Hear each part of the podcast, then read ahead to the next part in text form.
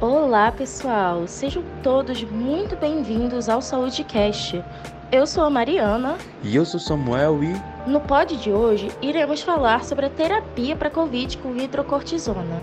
Para tratar desse assunto, iremos trazer dois grandes farmacologistas aqui no nosso podcast, Matheus e Isabela. Olá, Mariana, Samuel e todos os ouvintes do podcast. É um enorme prazer estar aqui. Oi, gente, é um prazer vir aqui. Sejam todos muito bem-vindos. E bom, para podermos abrir o tema, gostaríamos de saber primeiro o que é a hidrocortisona. Bem, Samuel, a, a hidrocortisona é um corticoide, ou seja, é um medicamento sintético produzido com base em hormônios é, que possuem uma potente ação anti-inflamatória. Ela inibe o acúmulo de células inflamatórias em locais inflamados, ela também inibe fagocitose, liberação e síntese lisossomal e também liberação de mediadores da inflamação. É, estes mecanismos eles culminam na prevenção ou na supressão de reações imunológicas é, mediadas por, pelas células e também eles diminuem ou previnem a resposta tecidual ao processo inflamatório. Então, gente, completando o que o Matheus falou, corticoides são agentes que contêm atividade glicocorticoide, sendo agentes exógenos com uma ação semelhante ao cortisol, que é um agente glicocorticoide. E o cortisol leva esse nome por ter efeitos sobre o metabolismo da glicose. Ele, mas ele também atua em outras ações imunológicas de corticosteroides.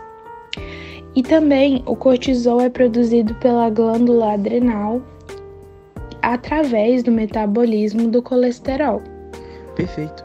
Agora que sabemos o que é a hidrocortisona, Isabela, como ocorre o processo farmacocinético desse fármaco? Absorção, distribuição, metabolização e eliminação. Assim como os medicamentos orais, a absorção da cortisona ocorre principalmente no intestino delgado por ter sua superfície mais extensa e ter as membranas mais permeáveis. Isso possibilita a passagem do fármaco até o fígado, onde ele sofre uma metabolização de primeira passagem e logo depois ele é distribuído para o corpo. Na hidrocortisona, quando ocorre a administração intravenosa, não ocorre a metabolização de primeira passagem pelo fígado, justamente por ser administrado diretamente na corrente sanguínea. Então, é, a gente também vai citar aqui Assim como a maioria dos glicocorticoides, a hidrocortisona ela é rapidamente removida da circulação e distribuída para os músculos. Ela é distribuída no geral para os músculos, né? Para o fígado, para a pele, para o intestino e para os rins.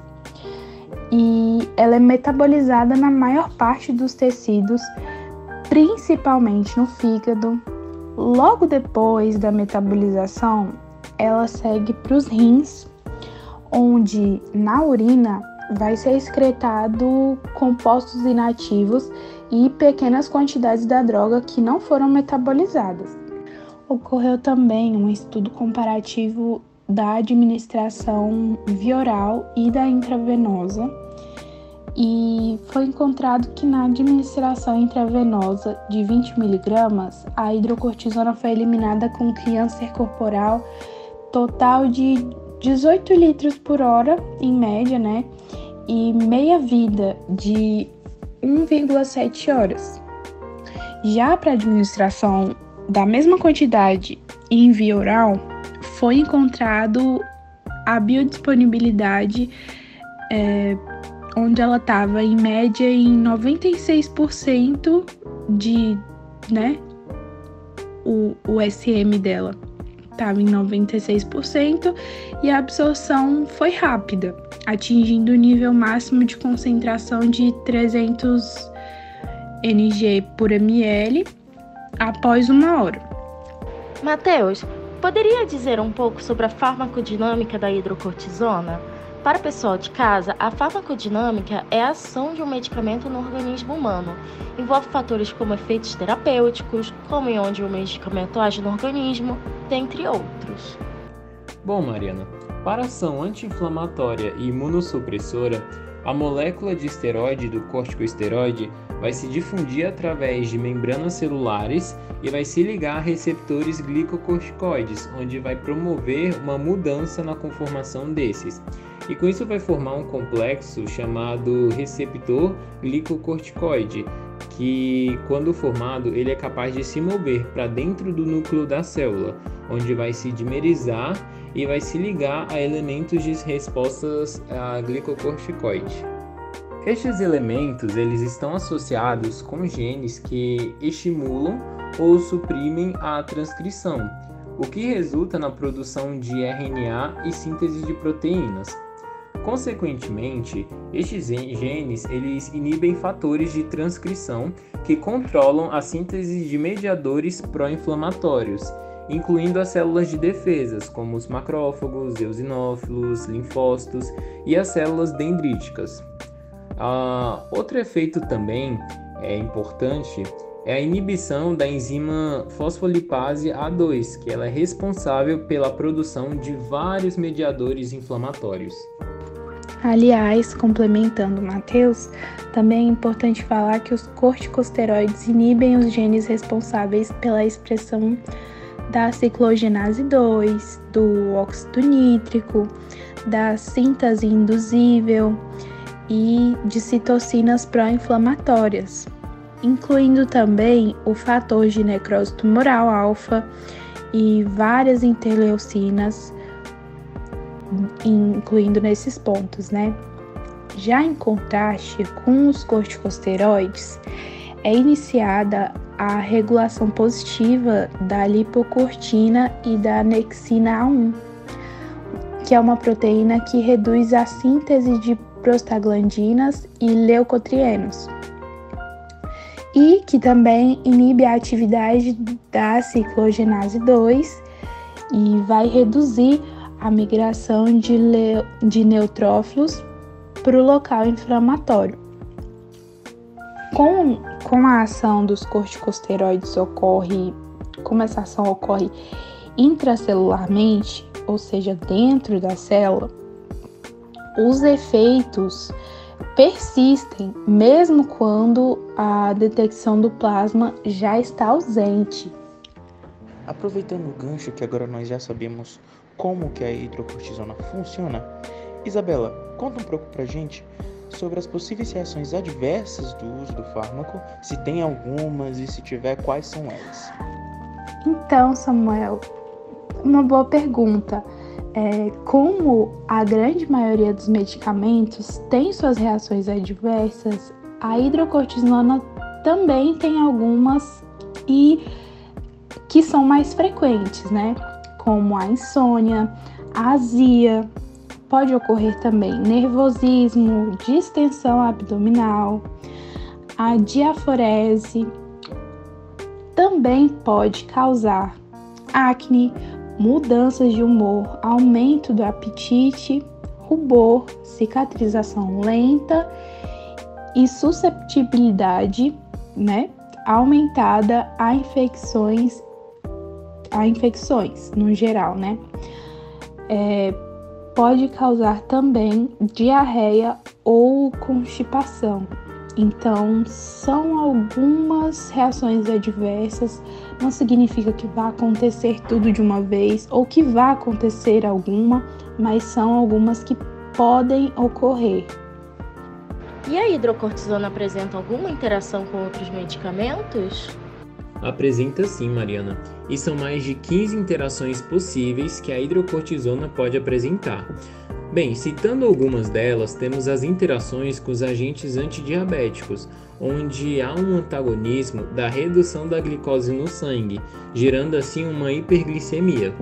Outro também é com o fenobarbital, onde acaba aumentando o metabolismo do corti dos corticoides. Pode também aumentar ou diminuir os efeitos da varfarina e para os medicamentos cobicistat e ritonavir, ele aumenta a concentração do corticosteroide. Agora chegamos na pergunta que não quer calar. Como a hidrocortisona está sendo utilizada nos casos de Covid? Em quais casos ela está sendo utilizada e como é a aplicação nessas situações?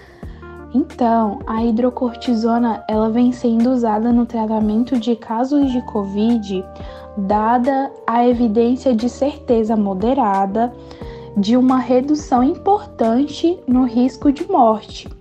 A indicação até então seria de 50 mg de hidrocortisona por via intravenosa a cada 8 horas, em uma média de 7 a 10 dias, em pacientes com Covid grave e crítica, não sendo indicada em casos de Covid leve a moderada.